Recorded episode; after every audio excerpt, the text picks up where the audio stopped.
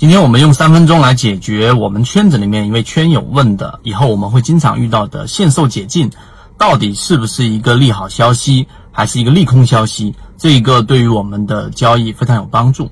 首先第一点，我们先说一说限售解禁这样一个词啊，百度大家都能看得到了。那我们圈里面有位圈友问到的是盐津铺子，然后在这样的一个高位，我们自选板块里面提及之后，出现了比较大幅的上涨，在相对高位里面出现一个限售解禁，到底怎么去理解？首先，我们呃要了解限售解禁就是流通盘里面的我们说的这一个有一个流通股和非流通股，那么这些限售解禁了，就相当于是非流通股进入到市面上再进行流通了。那么在这一点上，它一定是对于流通盘的稀释。大家之前听过我们在讲的最开始的一个模型，主力创新高，股价没创新高，然后这样的个股往往都会有一个我们说的这一个真空的空间，也就是我们套利的空间。用这个模型，我们把握了很多的标的。那么这种它有一个前提，就是其中过程当中不能出现过我们说的配股或者是解禁，这就相当于是一个水桶，它原来就是这么大。那么在这个位置上，如果出现了限售解禁，那么这个情况之下，水桶的容积就变大了。那么你这回倒进去的到底是一样高度的这种液体的时候，我就没有办法去判断它的密度到底到底是水还是油还是其他更多高密度的物质。这是第一个很重要的理解。第二个，那它到底是一个我们说的利空还是这一个利好呢？那这一点是要一分为二的去看的。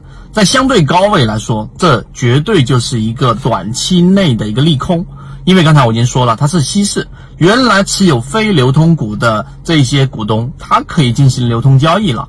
那你想啊，他如果在高位，在一只个股如果说啊估值上已经偏高的情况之下，那么他一定会进行一部分的套利，那这就是割韭菜了。所以它短期内是一个利空。而如果在一个相 相对低位的位置呢？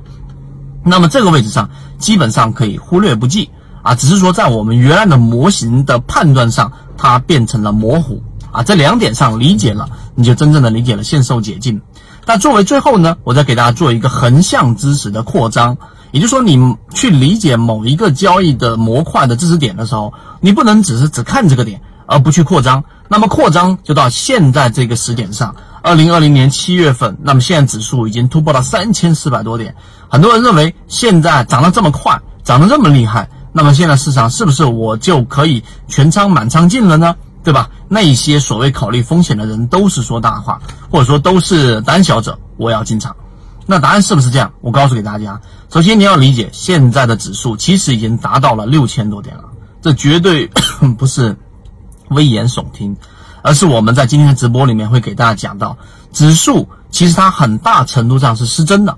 我举一个简单的例子：十只股票，前面九只都是有一亿的流通盘，后面呢这一只股票呢它有十亿的盘子，但是有一亿的流通盘和九亿的非流通盘。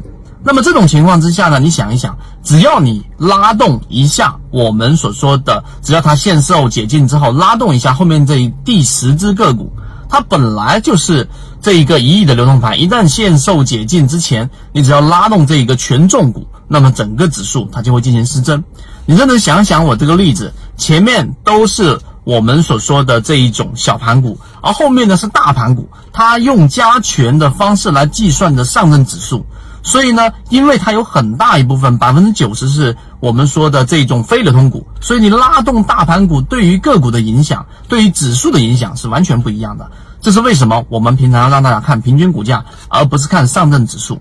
那么我们后面的完整版视频和我们后面的直播会给大家去告诉，现在的整个指数其实已经达到了零八年的六千多点了。接近六千多点了，你要看的是全指数沪深三百的这一个全收益指数。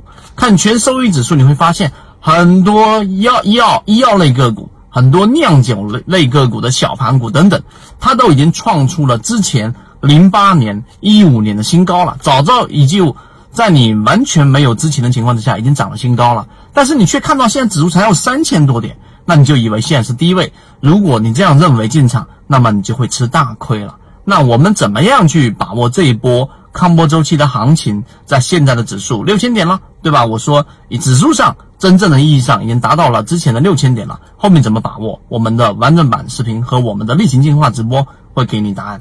希望大家能够在今天的三分钟当中能够有所启发，不要单纯的只看指数了。好，和你一起终身进化。正版内容我们都是直接交付到船员手上的。查看我的专辑简介，直接了解获取的途径。好，今天我们就讲这么多，希望对你来说有所帮助，和你一起终身进化。